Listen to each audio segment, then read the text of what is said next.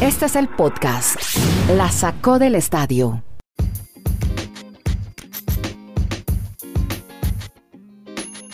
Hola amigos, ¿cómo les va? Bienvenidos a este podcast que habla de deportes americanos.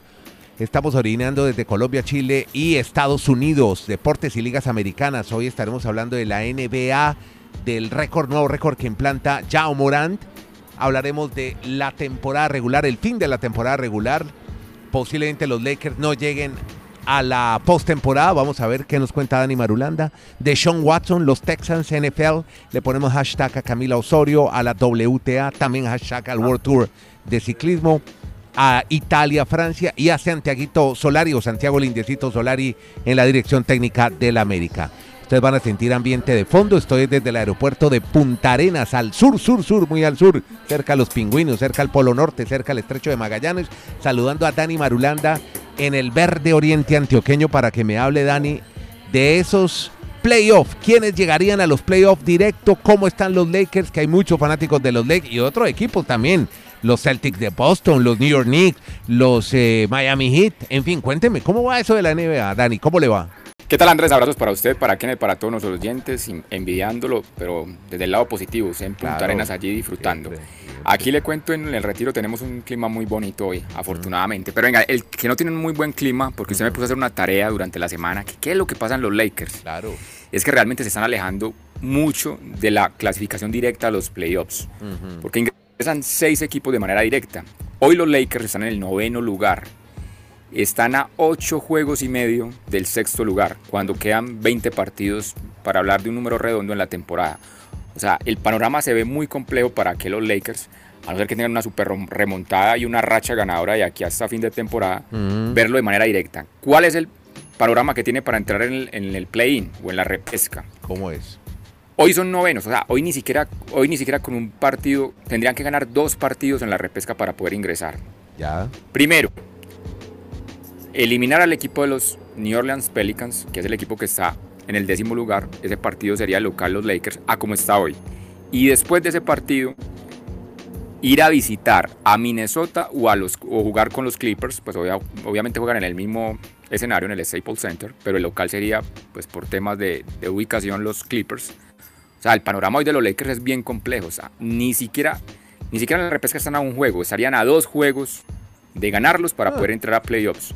Y el tema es cómo es la relación de los jugadores, porque pues yo no, no se han destapado como si hay mala relación entre LeBron James, Anthony Davis, Russell Westbrook, a diferencia de lo que pasó en los Nets. O sea, que los Nets tuvieron que cortar de un solo tajo a, a Harden porque no se aguantaron la relación, eh, el manejo de los egos, que es tan difícil en los seres humanos, en estas franquicias, en estas organizaciones, cuando pues hay tanto talento.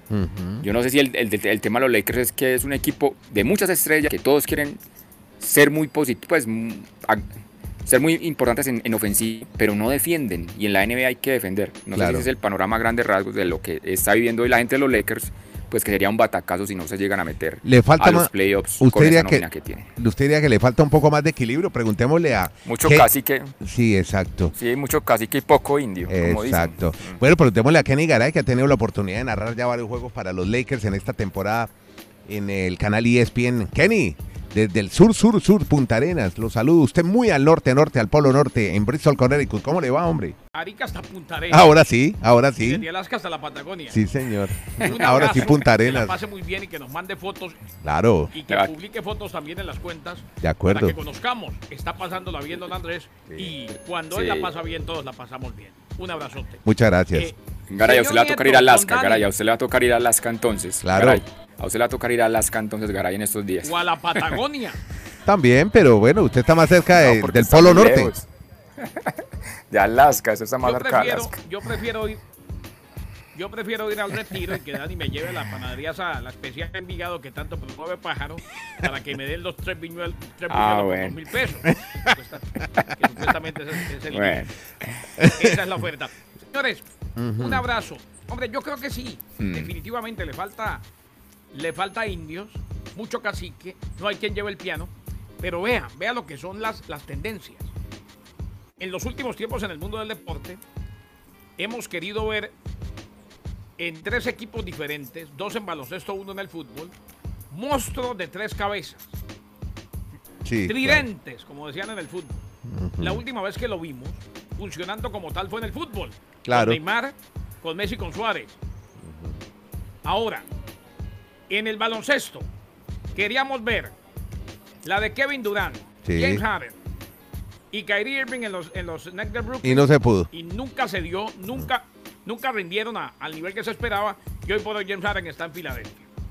También queríamos ver la de Russell Westbrook, Anthony Davis y LeBron James en los Lakers y no ha rendido al nivel que se esperaba e inclusive para nadie es un secreto que los Lakers querían salir de Russell Westbrook pero se hacía cargo del contrato en fecha límite de intercambios.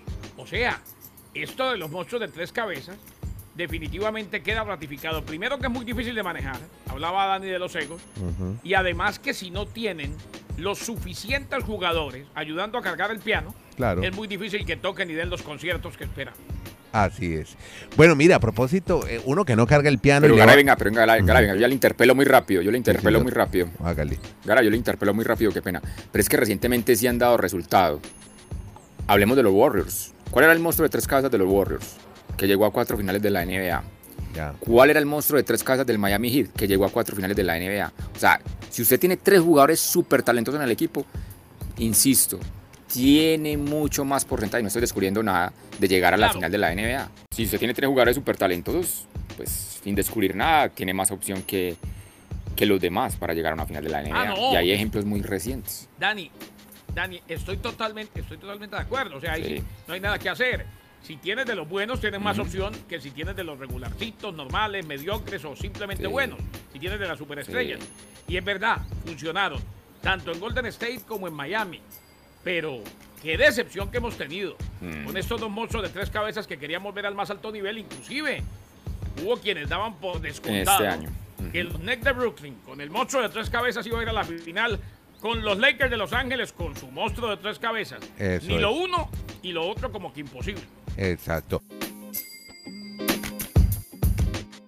Óigame, eh, usted me está hablando mucho últimamente, Kenny, de Yao Morant.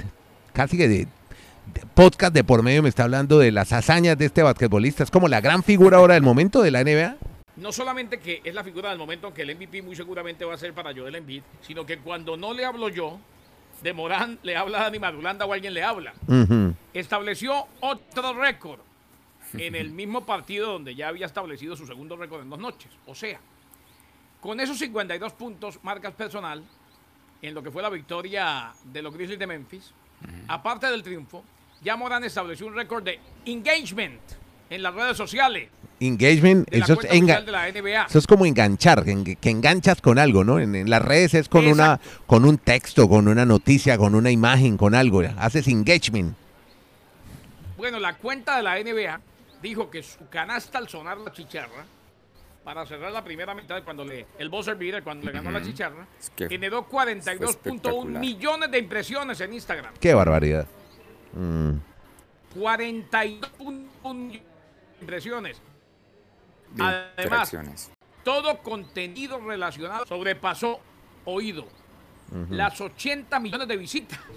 No, 80 qué de- locura. digo mal, las 80 millones de vistas. Vistas, views, sí, correcto. La liga añadió que la otra selección número 2 del draft del 2005 ha traído, ojo, unas 385 millones de vistas. La tercera máxima cantidad para un jugador esta campaña en la NBA. Tremendo. Espectacular. Tremendo, Yao Moranda. Y el tipo tiene un peinado así bien particular, Y- ¿no? sí.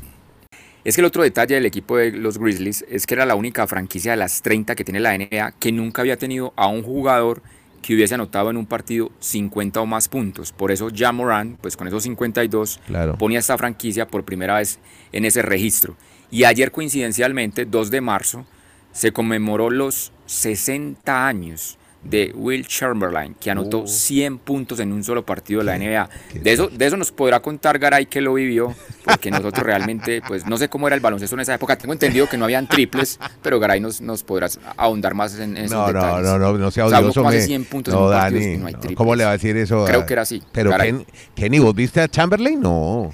Bueno, yo en esa época, yo en esa época, lo he visto por televisión y en esa época yo ya estaba haciendo, haciendo cancha, ya era reportero. de Claro. cancha. Ok.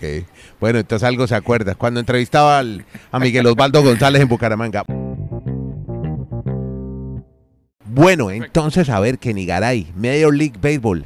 Según Trout, la Major League Baseball actuó de mala fe. Mike Trout, superestrella del béisbol de Grandes Ligas, peloterazo, al dinero de los angelinos de Los Ángeles, dijo, los propietarios de los equipos de la Major League Baseball actuaron de mala fe en el proceso de negociación con los jugadores.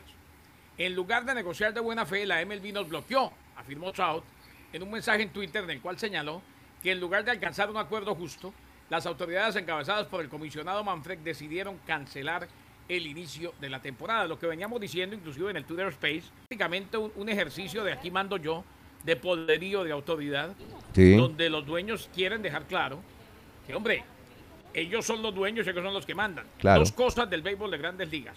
Hoy se reanudan las negociaciones en Nueva York y resulta que no van a empezar de cero. No.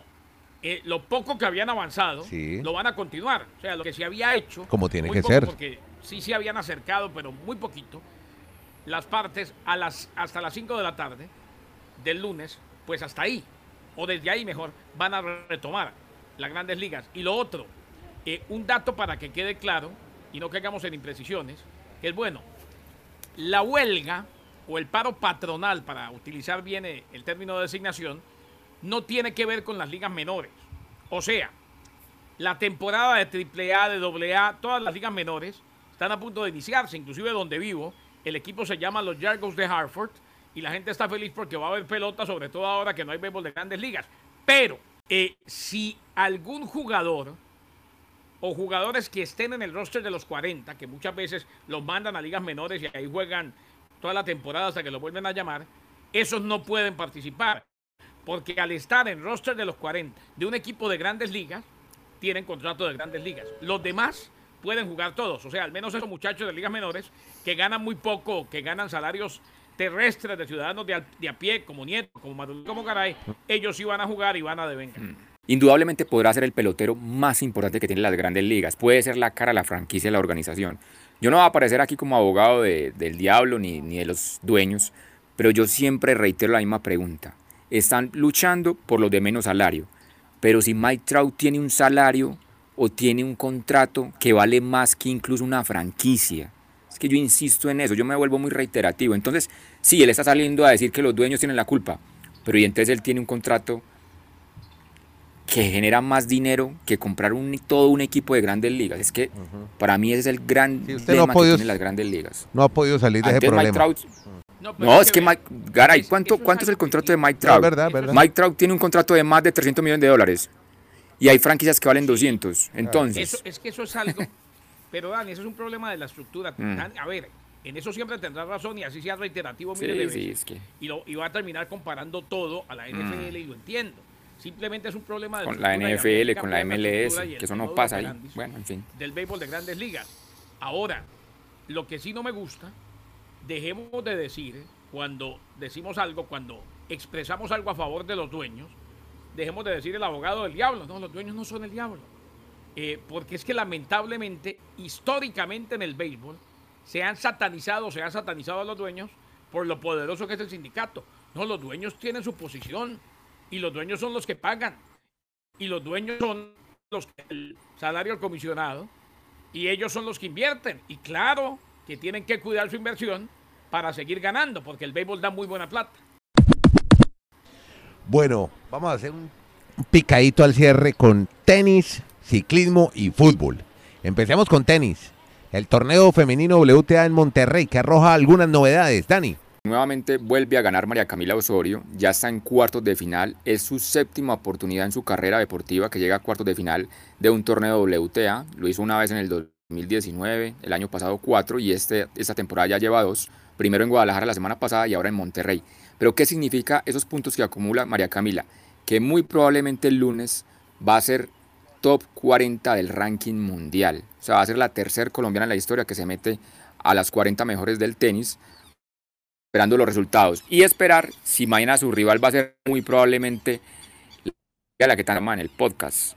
Es Lina Svitolina. Uh. Si Lina Svitolina esta noche derrota a su rival, sería la que tendría que enfrentar la corona y ya María Camila le ganó a ella. Es el, es el triunfo más importante que ha tenido María Camila cuando el INA era número 6 del mundo. Vamos a ver si entonces se vuelve a esa confrontación en territorio mexicano. Mm, Bueno, estaremos atentos a ese juego y qué, qué lindo un partido de Esvitolina y Osorio. Sería fantástico. Hablemos de ciclismo World Tour. Tenemos carreras este fin de semana, Dani, de las nuestras, las del World Tour. ¿Qué cuento de Continental? Ahora sí para que se emocionan.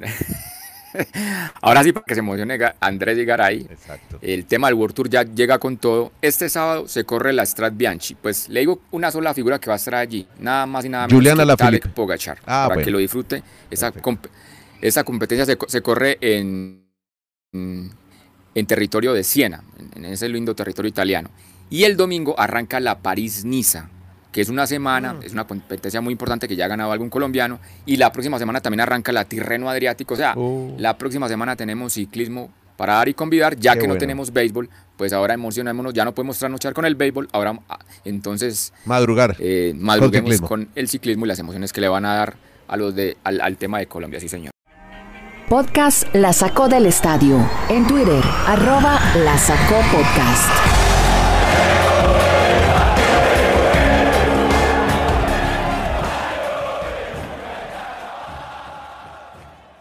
Kenny, se fue el indecito Solari del América. No aguantó, se reventó esa cuerda, Garay. Sí, hombre, era algo que se veía venir, inclusive ayer eh, eh, Dani ya lo anticipaba. Eh, no aguantó, después del empate ante Querétaro no aguantó. Eh, y ahora pues, ojo, anoche empató Chivas 2 a 2 y se viene para la América enfrentarse a Rayados de Monterrey, el equipo donde despidieron al Vasco Aguirre que tiene como nuevo técnico a Víctor Manuel Bucetí, y luego a las Chivas de Guadalajara en el Clásico. A ver quién será el nuevo técnico de la América. Por ahora se maneja interinato, se manejan interinatos, pero sí, hoy el América, eh, y entonces a ver cuál es el técnico interino de la América. Eh, que Dani interpele, que Dani hable del tema de Solari y le traía una pequeñita de fútbol americano para Marulanda, para usted y para todos. Cuente. Si quiere se la dejo ahí o si quiere después de Dan. No, espera que termine Dani lo de Santiaguito Solari Ya y, cerramos con Deshon. Lo de Solari, si se, si se puede. Claro, claro que se puede. Hágale. Lo que pasa es que si ustedes miran hoy la tabla de posiciones del fútbol mexicano, 18 equipos, América está en el puesto 18. O sea, un equipo que con Solari llegó hace un año a ser el número uno de la temporada regular, hoy es el último. Y eso que está a solo dos puntos por el sistema del campeonato en México de meterse a puestos de reclasificación. O sea, si el fin de semana le ganamos a Monterrey, podrían volver a ingresar a la zona de clasificación cuando estamos en la mitad de la temporada este año en la Liga Mexicana.